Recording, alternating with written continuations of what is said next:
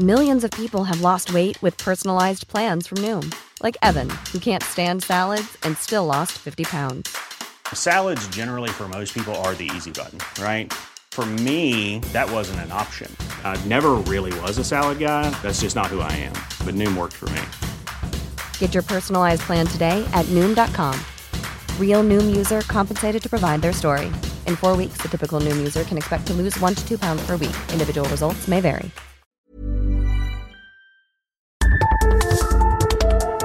Las coordenadas de la información. Con Alejandro Cacho.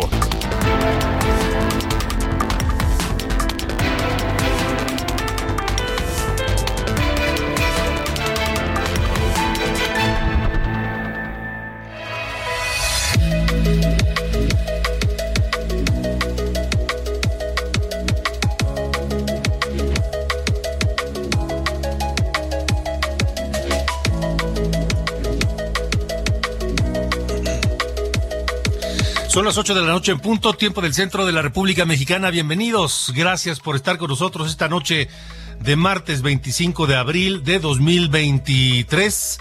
Yo soy Alejandro Cacho y me da un enorme gusto saludarles a todos quienes nos escuchan a través de la señal de Heraldo Radio en toda la República Mexicana a partir de este momento y hasta las 9 de la noche y a través de Now Media en los Estados Unidos. A todos, absolutamente a todos les enviamos un gran abrazo con mucho afecto desde la capital de México.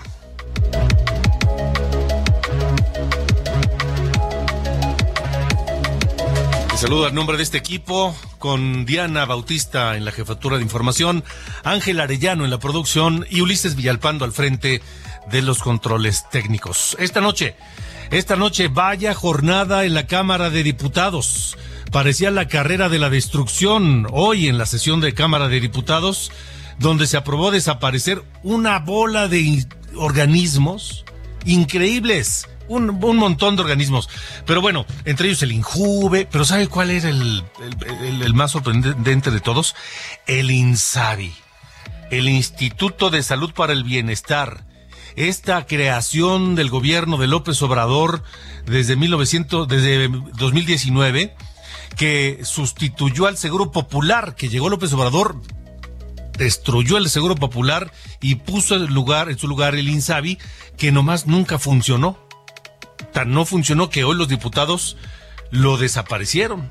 Así de sencillo, pero lo más increíble de todo es lo que argumentaron los diputados de Morena para justificar la desaparición del INSABI. ¿Sabe qué dijeron? Que no funcionó porque por culpa de los gobiernos del pasado. Yo no sé por qué o cómo pueden justificar ellos que los gobiernos del pasado son los responsables de que no funcionara el INSABI. Pero bueno, eh, lo estaremos eh, reportando esta noche y hablaremos de esto con el doctor Javier Tello, experto en temas de salud. Por supuesto, los diputados de oposición se fueron con todo en contra de, del gobierno y de Morena por el fracaso para asegurar la salud de los mexicanos. El doctor Javier Tello, experto en temas de políticas de salud, estará con nosotros esta noche aquí en las coordenadas de la información. Y yo les quiero preguntar a ustedes qué opinan. los leo en el 55 45 40 89 16. 55 45 40 89 16. ¿Qué opinan de la creación y de la pues existencia de lo que hizo o dejó de hacer el INSABI. También los leo en arroba cacho periodista en todas las, eh, redes sociales.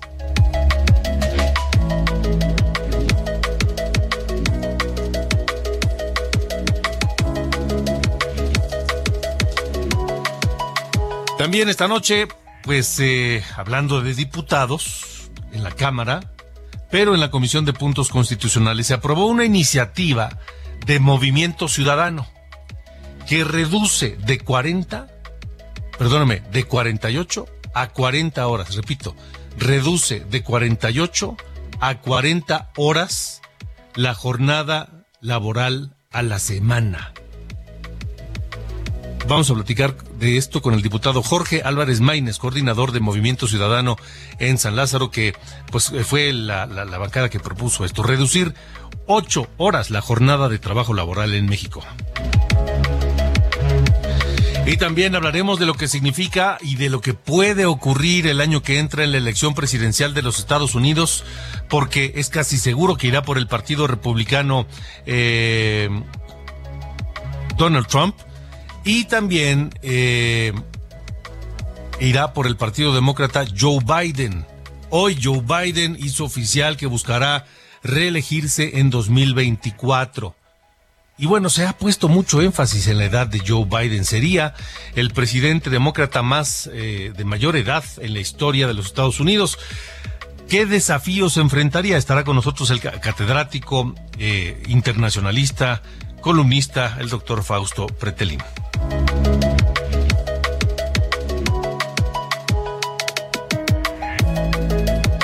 Work all night and a drink a rum. Daylight come and we want go home. Stack banana till the morning come. Daylight come and we want go home. Come, Mr. Tallyman, tally me banana. Come and we want go home.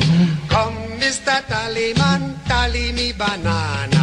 Daylight come and we want go home. Six foot, seven foot, eight foot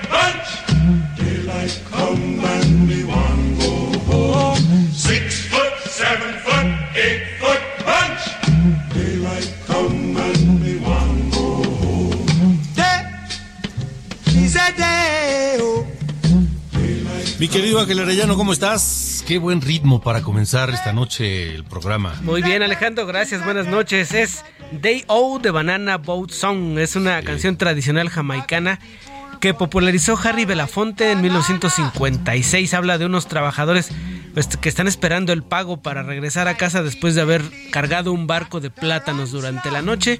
Esta canción se publicó en el disco Calipso de Harry Belafonte.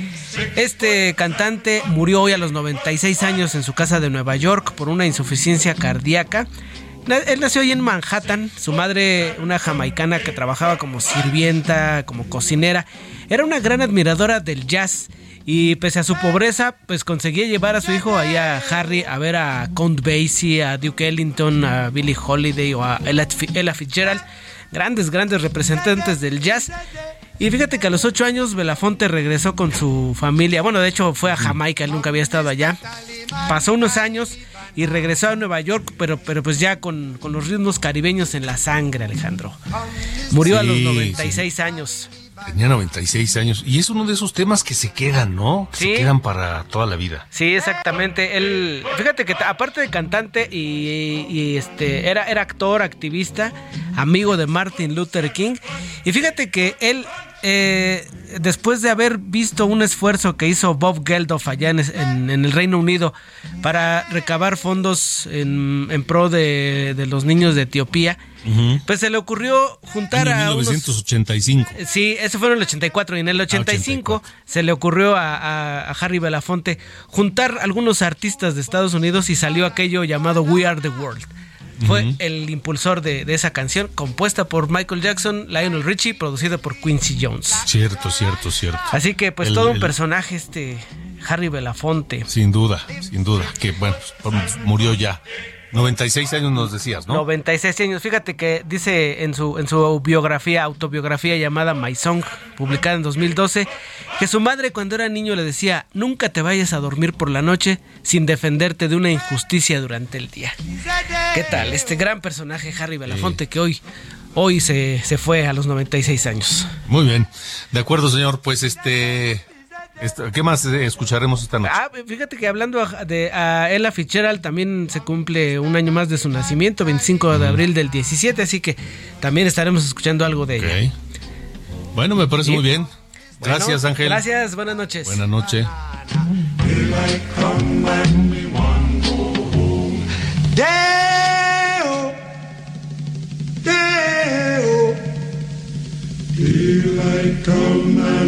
go Alejandro Cacho en todas las redes. Encuéntralo como Cacho Periodista. Son las 8 con 9 minutos, tiempo del centro de la República Mexicana. Esto parece de risa, pero, pero risa de verdad de, de- de esa que duele, ¿no? porque hoy con, con enorme prisa la, la bancada de Morena en la Cámara de Diputados propuso la desaparición de la INSABI, del Instituto de Salud para el Bienestar, creado en 2019 por el gobierno de Andrés Manuel López Obrador y que sustituyó al Seguro Popular que creó Fox y que se mantuvo hasta el año 2019.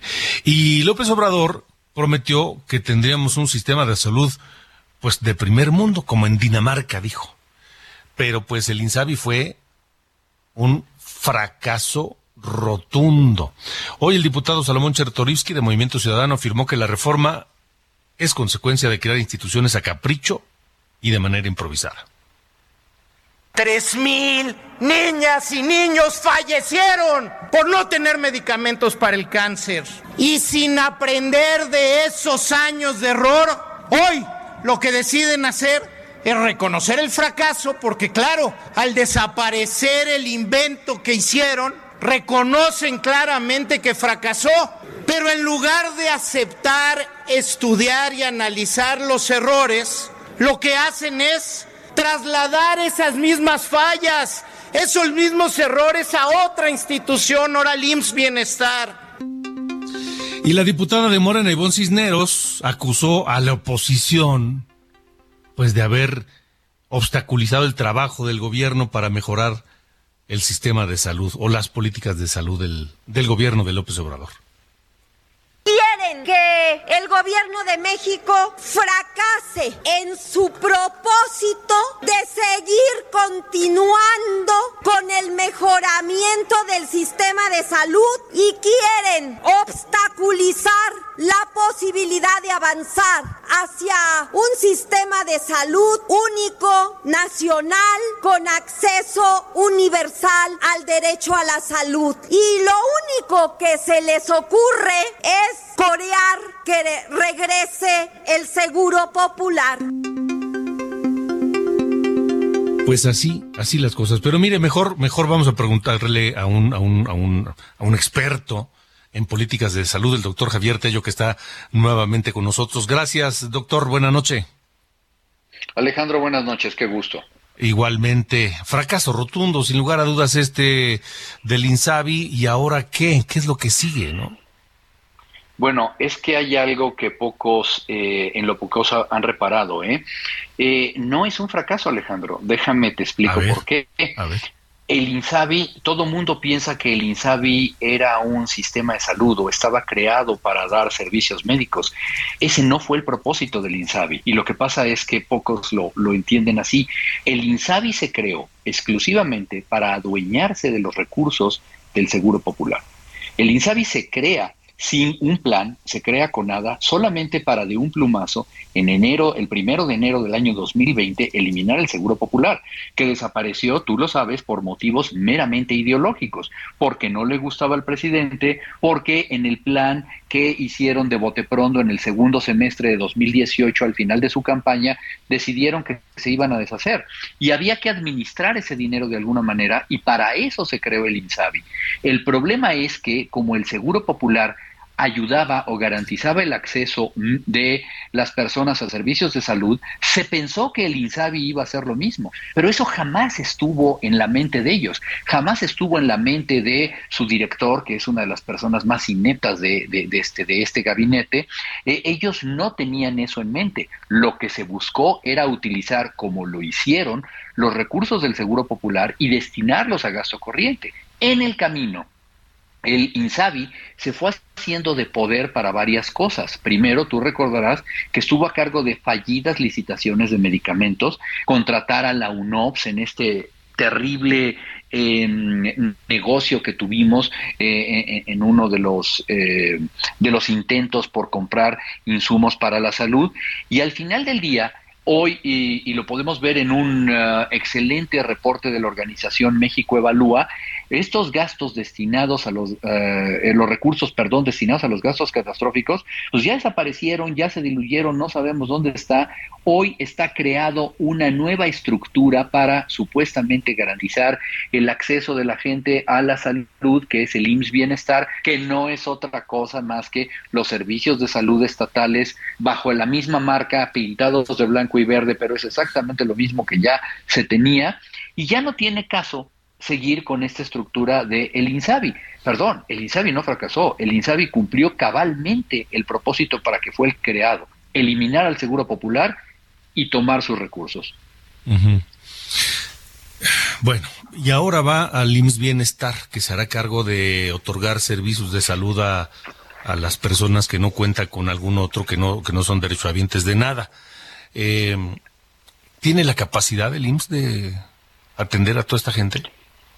Me has hecho una excelente pregunta. El IMSS Bienestar, Alejandro, no es el IMSS.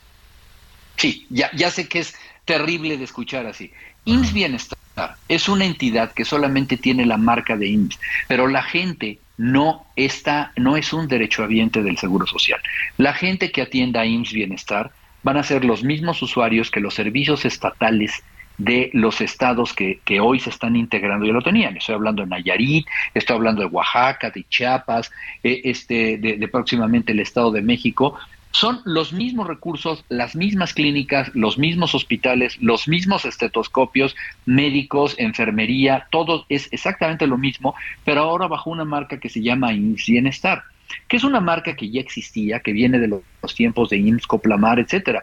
Pero estas personas no van a tener acceso al tercer nivel de atención. Ninguna persona que llegue a IMSS Bienestar va a tener acceso al Centro Médico Nacional Siglo XXI. No, no está diseñado para eso. Por lo tanto, es meramente un espejismo. ¿Qué recursos tiene IMSS Bienestar? Los mismos recursos que ya tenían los estados de la República, solamente se están centralizados. No lo digo yo, lo dijo Zoé Robledo, que se enorgullece de que ahora vamos a tener un sistema centralista de salud, que es volver aproximadamente 40 años en la historia, 50 años, perdón, a los años 70. Esa es la realidad de IMSS Bienestar. Conclusión, por un lado se desapareció el Seguro Popular, el INSABI se encargó de hacerle no sabemos qué cosa al dinero, de mal administrar, de tomar malas decisiones financieras en salud, y por el otro lado, ahora que ya no se le requiere, IMSS Bienestar toma los servicios de salud de los estados, los centraliza y eso es lo que nos están dando. Bueno, de, de, la promesa del presidente de tener un sistema de salud como el de Dinamarca ni hablamos, ¿verdad? No, pero, por, supuesto que no. Mira, vamos a comenzar primero que nada con el, el um, vaya, el punto básico, que es el financiamiento. Dinamarca tiene aproximadamente más del 9% de su Producto Interno Bruto destinado al gasto en salud. México tiene apenas el 6%, del cual la mitad es gasto de bolsillo. De ese 6% que México invierte en la salud, Alejandro, la mitad es el dinero que tú te gastaste hoy en la mañana en la farmacia o que los pacientes del Seguro Social tienen que ir a la farmacia de la esquina porque no hay medicamentos. Solamente la mitad, el 3 y pico por ciento, está pagado por el gobierno. Mientras no tengamos una inversión en salud seria, no podemos pensar en sistemas como el de Dinamarca. Mientras sigamos, sigamos pensando que las decisiones tienen que estar centralizadas, basados en cómo nos hacemos del gasto para utilizarlo como gasto corriente, en desaparecer más de 100 mil millones de pesos que tenía el Fondo de Gastos Catastróficos del Seguro Popular para que pasen a gasto normal y corriente de salud, con eso no vamos a llegar a ninguna parte, no va a haber Dinamarca ni mucho menos. Es realmente una pésima decisión, no esta, esta ya es de bote pronto, la que se tomó en el año 2020. Todo viene por un deseo de unificar el poder y la toma de decisiones en salud como en otras cosas. Entonces, eh, tenemos un escenario muy sombrío, ¿no?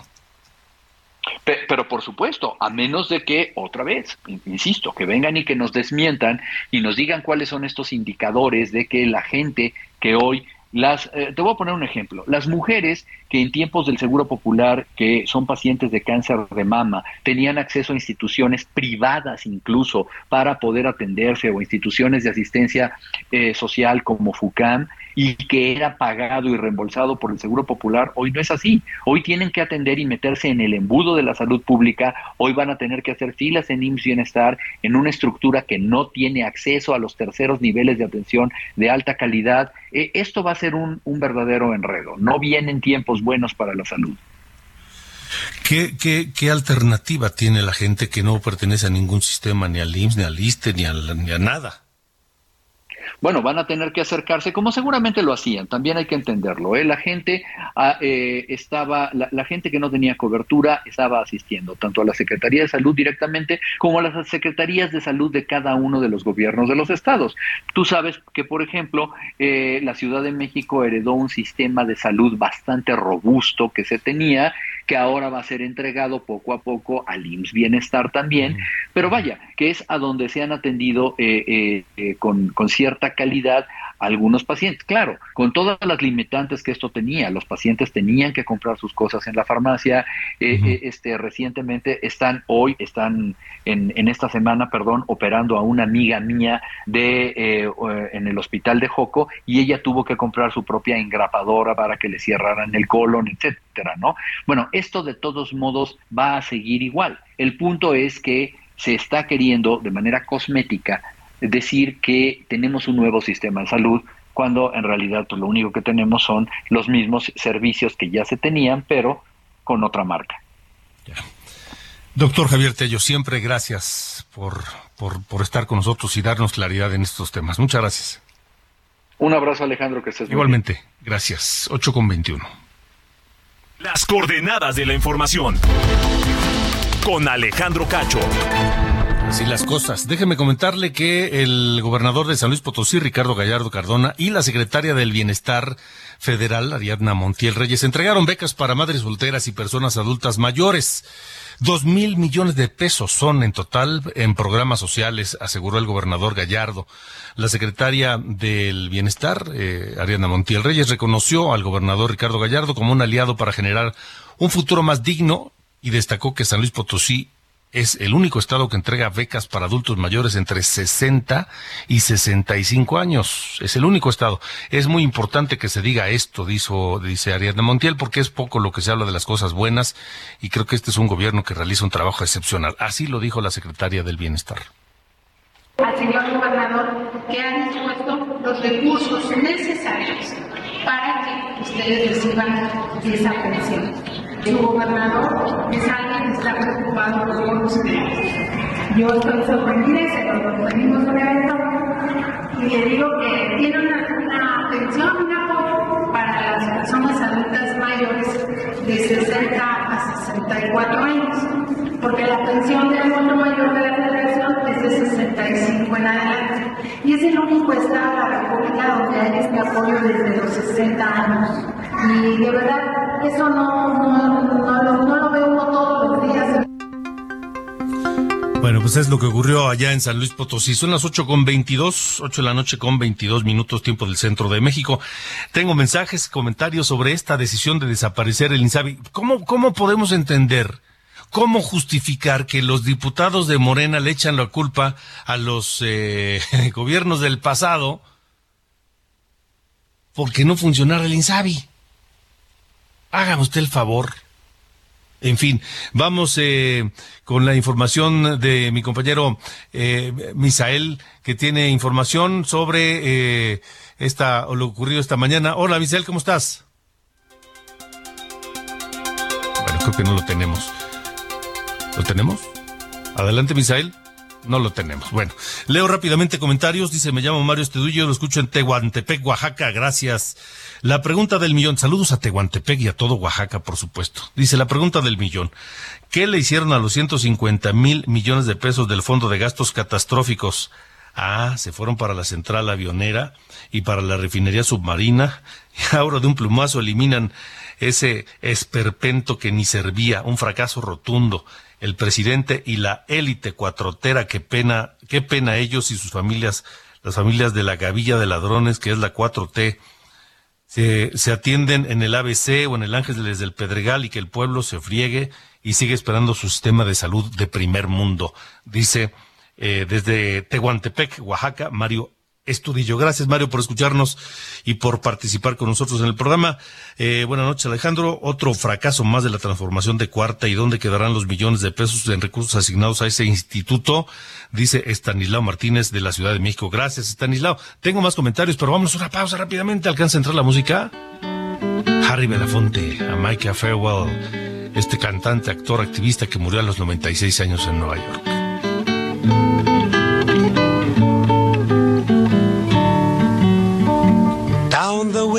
Way where the nights are gay and the sun shines daily on the mountain top. I took a trip on a sailing ship, and when I reached Jamaica, I made a stop. But I'm sad to say I'm on my way. Won't be back for many a day. Alejandro Cacho en todas las redes. Encuéntralo como Cacho Periodista. Las coordenadas de la información. Con Alejandro Cacho. Las coordenadas de la información. Con Alejandro Cacho. It's that time of the year. Your vacation is coming up. You can already hear the beach waves, feel the warm breeze, relax, and think about work. You really, really want it all to work out while you're away.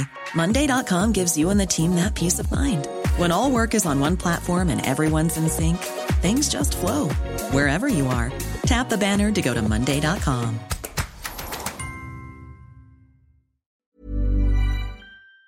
Cacho.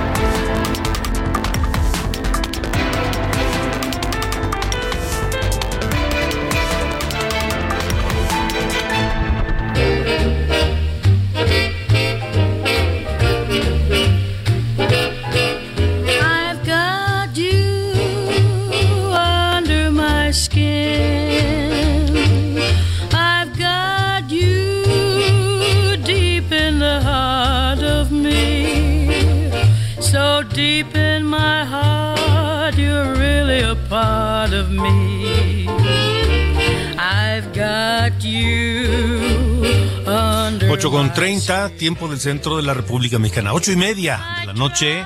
Escuchamos esta voz inconfundible de Ella Fitzgerald, que nació en Newport News, en Virginia, el 25 de abril de 1917, un día como hoy.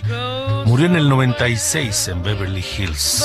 Y este tema inolvidable, que interpretado por muchos, muchos eh, cantantes, entre ellos por supuesto el propio Frank Sinatra, pero Ella Fitzgerald lo cantaba así, y es I've Got You Under My Skin. anything come what might for the sake of having you near. In spite of a warning voice that comes in the night and repeats and repeats in my ear. Don't you know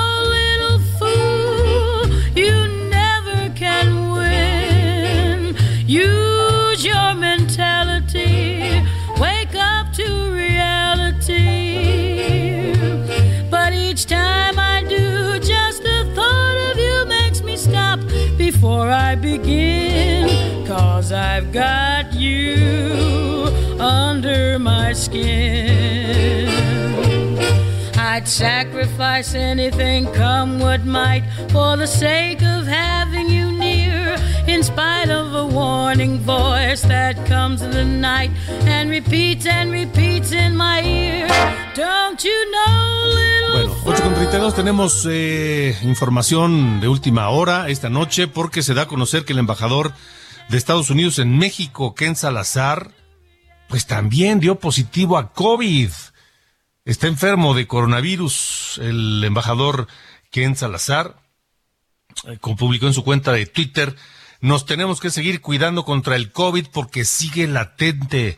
Les quiero comunicar que después de hacer una prueba salí positivo. Me encuentro bien, pero suspenderé mis actividades para seguir los protocolos que establecen los, eh, los de la CDC, que es el Centro de Enfermedades eh, Contagiosas de los- Estados Unidos.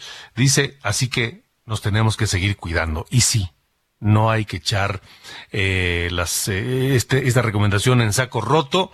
Esto no se ha terminado, entonces hay que seguirse cuidando. El embajador Ken Salazar tuvo una reunión eh, y entre ellos estuvo el embajador Jorge Nuño. Lo publica también en su, en su cuenta de Twitter el embajador Ken Salazar Dice, tuvimos un diálogo constructivo con autoridades de México y Estados Unidos, directivos de empresas de transporte aéreo, de pasajeros y de carga. Espero que podamos encontrar vías que nos permitan aprovechar el potencial logístico que brinda el TEMEC. Y está ahí, pues, varios empresarios y el secretario Jorge Nuño. Son las ocho con treinta y tres. Tenemos más información con Diana Bautista. Buenas noches, soy Diana Bautista y les saludo con el resumen de noticias. Sin pasar por comisiones, la Cámara de Diputados aprobó la reforma para asignar el tren Maya y el Aeropuerto Internacional Felipe Ángeles a la empresa de participación estatal Olmeca Maya Mexica para que no pueda cederse o transferirse a particulares. El secretario de Salud, Jorge Alcocer, informó que el estado de salud del presidente Andrés Manuel López Obrador es bueno tras dar positivo a COVID-19 y que el cuadro clínico es leve, con síntomas de inflamación en nariz y garganta, por lo que se está tratando solo con paracetamol juez negó separar de su cargo al comisionado del Instituto Nacional de Migración, Francisco Garduño, a pesar de que fue acusado formalmente por la Fiscalía General de la República por ejercicio indebido del servicio público, tras la muerte de 40 personas en la estación migratoria de Ciudad Juárez, Chihuahua. La Fiscalía de la Ciudad de México señaló al diputado federal del PAN, Jorge Romero, como presunto involucrado en la red ilícita inmobiliaria que encabezó Christian von Roerich. El diputado calificó esta acusación como un burdo montaje en su contra, al asegurar que es falso que esté involucrado en el tema. Mañana el Tribunal Electoral definirá si Alejandro Moreno se mantiene al frente de la dirigencia nacional del PRI hasta concluir las elecciones de 2024.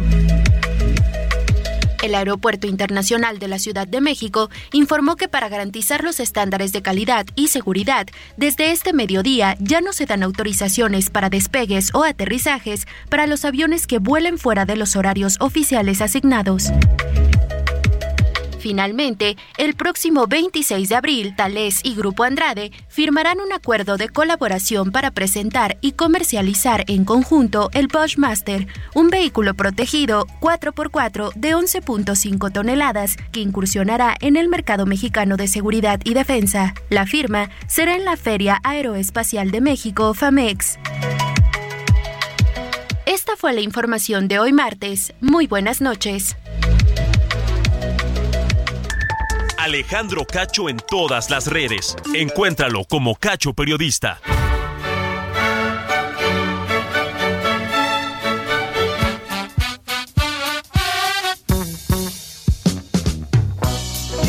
¿Qué pasa, mi querido Carlos Allende? Buenas noches. Buenas noches, señor Cacho. Este, hoy, hoy nada más vengo eh, a consignar una eh, noticia un tanto triste, pero que dentro de la gran tragedia que es, eh, tuvo un desenlace un tanto positivo.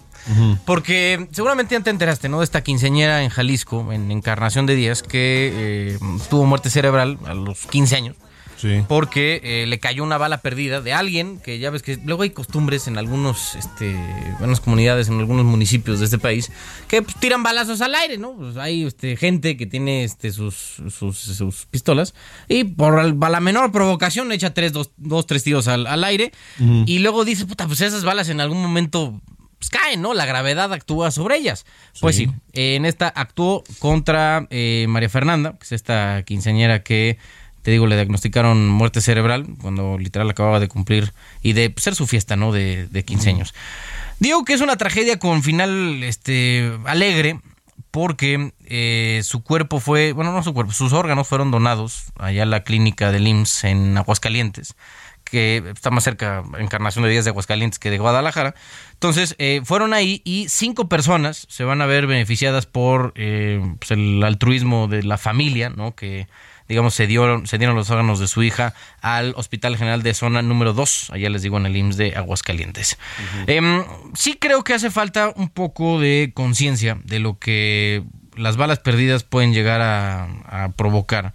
Porque, digo, este es solamente un caso, ¿no? Y, hay que ser honestos, ¿no? Rara vez vemos algo, este, que, que, pase algo así, pero no deja de, ser eh, complicado, porque, digo, jamás en la vida vamos a saber quién disparó esa bala, porque seguramente la persona que la disparó no tiene ni idea que, lo que eh, ocasionó. Que lo, que ocasionó, por supuesto. Nada más sacas la, la pistola, sacas dos, tres tiros hacia donde Dios te dé a entender.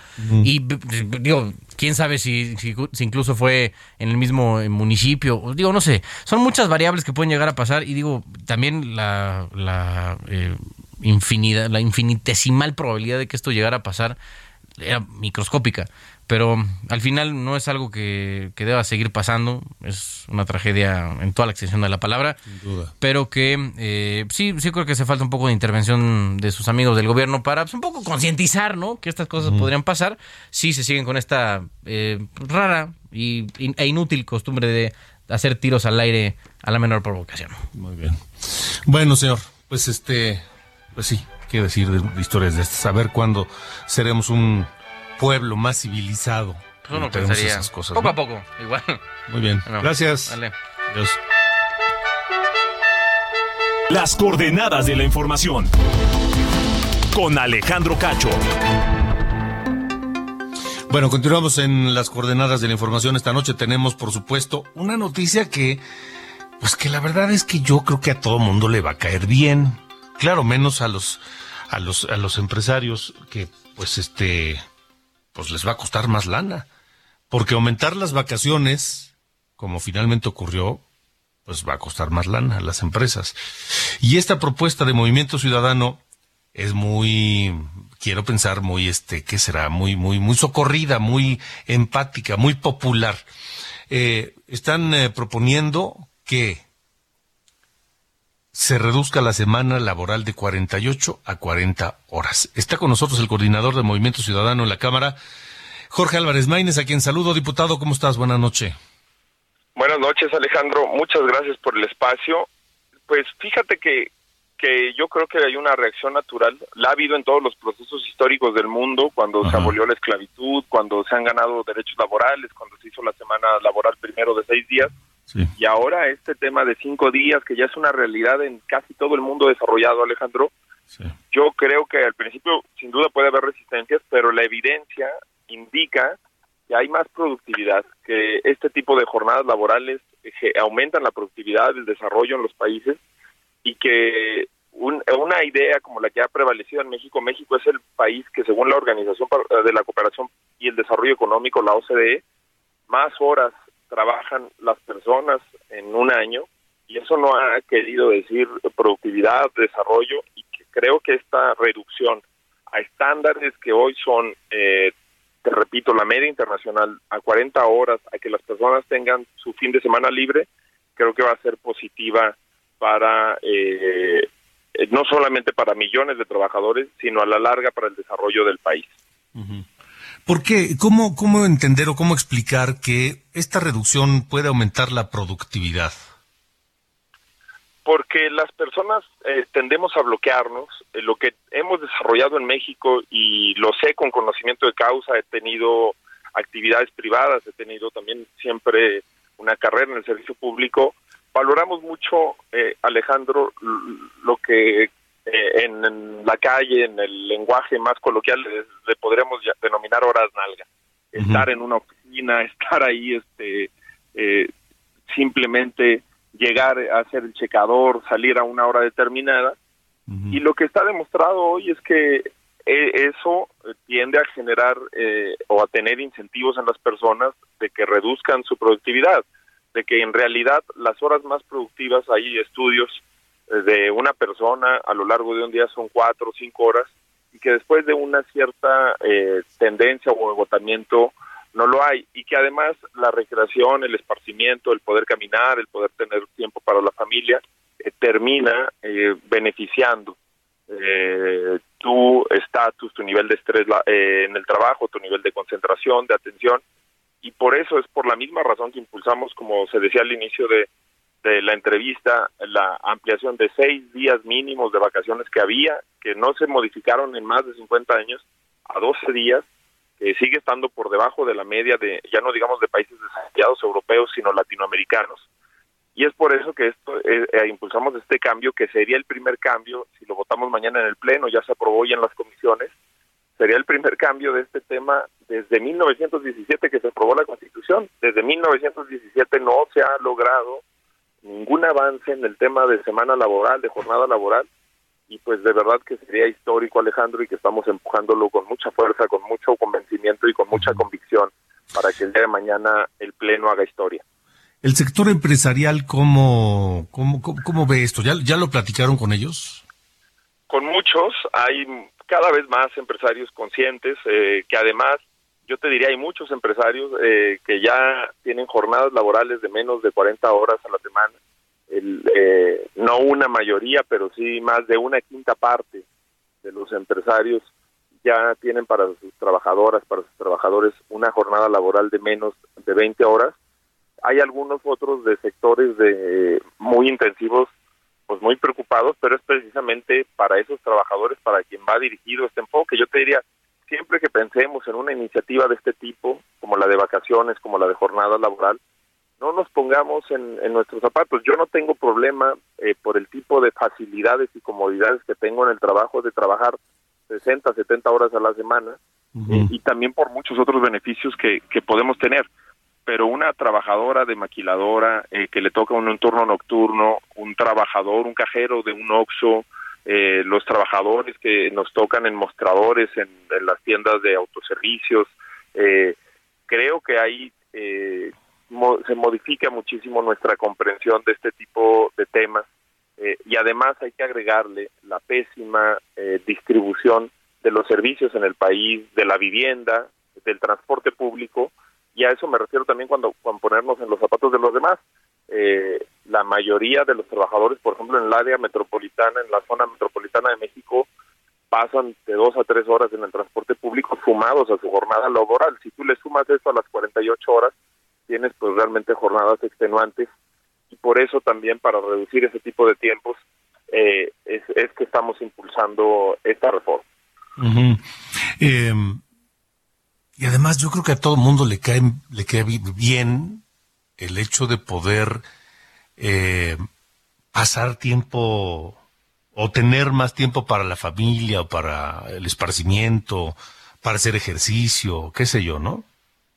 Precisamente, Alejandro, yo te diría, eh, pensándolo, este, yo este, estoy convencido de que una buena parte de las ideas, de las mejores ideas que, que tengo para el trabajo son en los tiempos que puedo hacer ejercicio, en los tiempos que puedo estar con mi hijo, con mi familia. Que eso es una cuestión que eh, todas las mexicanas, todos los mexicanos tienen derecho, incluso mucha gente quiere seguir desarrollando actividades, esas ocho horas que le ganaríamos a la semana eh, pienso que mucha gente puede meterse, como bien dices, a deportes, a clases que se, eh, de arte, a actividades extracurriculares que pueden acompañar a sus hijos. Muchos padres de familia cancelan la posibilidad de que sus hijos acudan a cursos, a actividades extracurriculares porque no tienen tiempo para llevarlos a ferias del libro, a eventos culturales. Creo que eh, sí va a ser un beneficio que en el largo plazo la historia nos va a dar la razón y que así como se ha polemizado sobre muchos de los avances que hemos tenido y de las conquistas laborales, en su momento este este va a ser este un beneficio eh, incuestionable en el largo plazo. Muy bien, pues eh, diputado Jorge Álvarez Maínez, eh, ahora falta que se apruebe en el Pleno falta que se apruebe en el pleno, Alejandro. Estamos teniendo sesiones extenuantes, muy complicadas, con mucho este agandalle por parte del régimen. Este, estamos votando iniciativas que no conocíamos, que estamos conociendo eh, al cuarto para las doce. Eh, sobre todo un proceso creciente de militarización. Se acaba de entregar a perpetuidad eh, las vías ferroviarias y el proyecto del Tren Maya, la Sedena. Se está ahorita votando el tema del espacio aéreo. para seguirlo militarizando pues vamos a estar en esta batalla, pero sin perder de vista que aún en los peores momentos y en las condiciones más adversas se pueden construir eh, cosas también positivas para la gente que es a quienes debemos. De acuerdo. Jorge, gracias.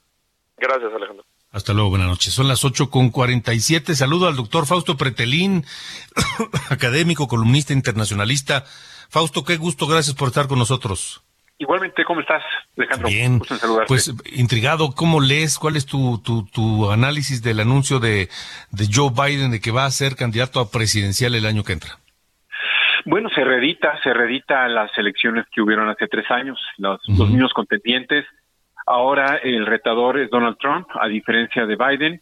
Primer punto. Segundo punto, creo que ahora Biden tendrá que ser, va a estar, va a ser más exigido porque en las anteriores elecciones prácticamente estuvo en el sótano de su casa, a través de la pandemia fue la, pues fue la, la, la candidatura, la campaña electoral, no hubo tanto dinamismo, ahora está obligado. Tercer elemento, creo que ya está, pues, eh, con 80 años, es, es complicado ya pensar en, en, el dinamismo que debe tener un presidente de Estados Unidos, en subir y bajar aviones y, y bueno, creo que el, el cuarto elemento te diría, va a ser un poco aburrido ese el espectáculo, ¿no? Como en Estados Unidos siempre acontece en las campañas, siempre son un espectáculo.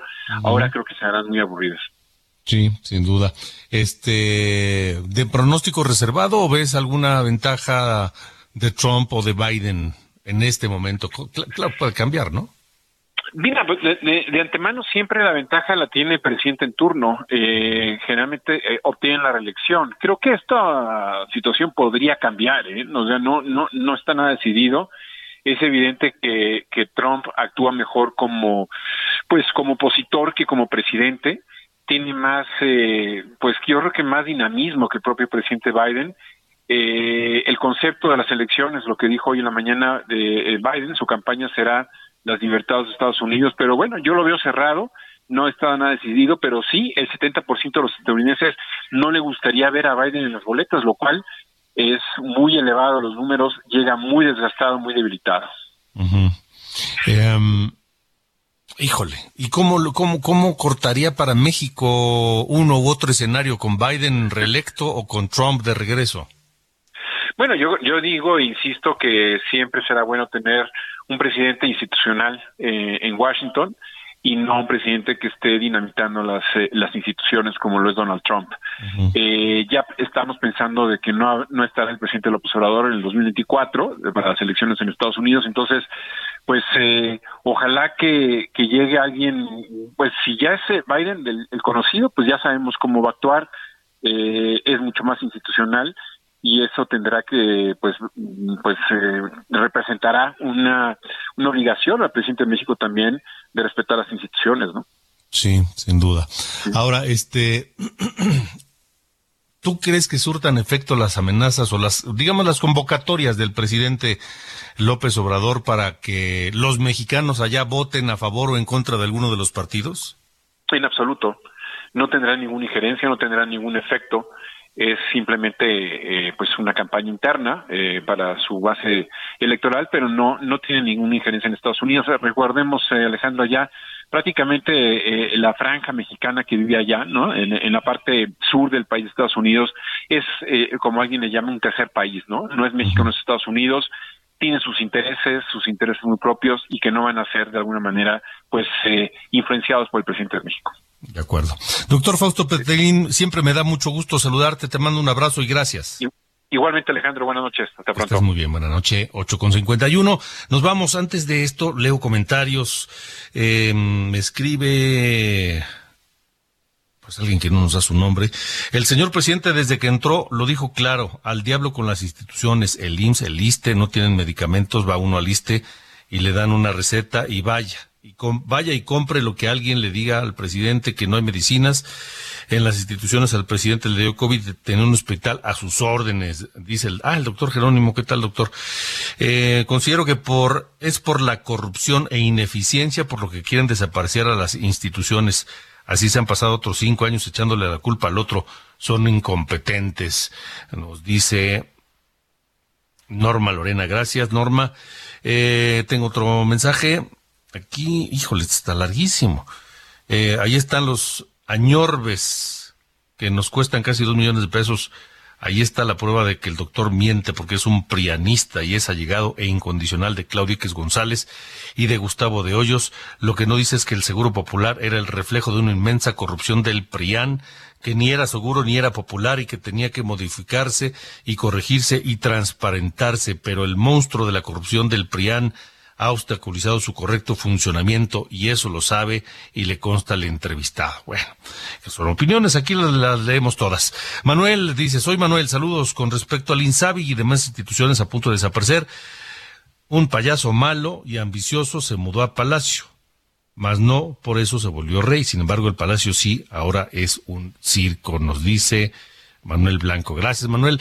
Gracias por sus comentarios al 55 45 40 89 16 55 45 40 89 16. Tenemos música, mi querido Ángel. Échale, porque esto es otro de los clásicos de Ella Fitzgerald, que nació el 25 de abril de 1917. Ella Fitzgerald, una de las grandes voces de la raza negra de los Estados Unidos. Here in My Arms. Y con eso nos despedimos. Gracias por habernos acompañado. Recuerde que mañana, 9 de la mañana, lo espero en Heraldo Televisión. 9 de la mañana, canal 8 de televisión abierta, 151 de Easy, 161 de Sky. Ahí lo espero mañana. Y a las 8 de la noche, aquí, por Heraldo Radio y No Media Radio en los Estados Unidos. Gracias, buenas noches, hasta mañana.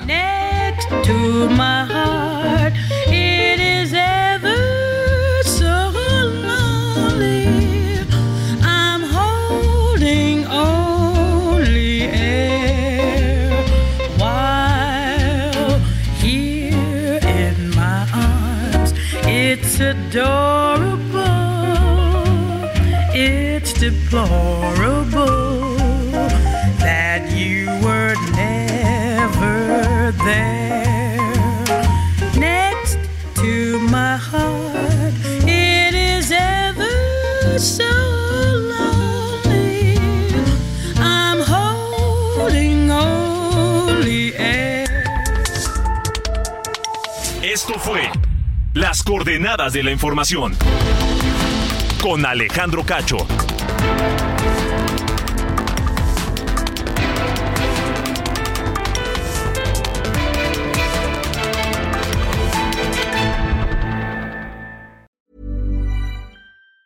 Even on a budget, quality is non-negotiable. That's why Quince is the place to score high-end essentials at 50 to 80% less than similar brands. Get your hands on buttery soft cashmere sweaters from just 60 bucks, Italian leather jackets, and so much more. And the best part about Quince, they exclusively partner with factories committed to safe, ethical, and responsible manufacturing. Elevate your style without the elevated price tag with Quince. Go to quince.com slash upgrade for free shipping and 365-day returns.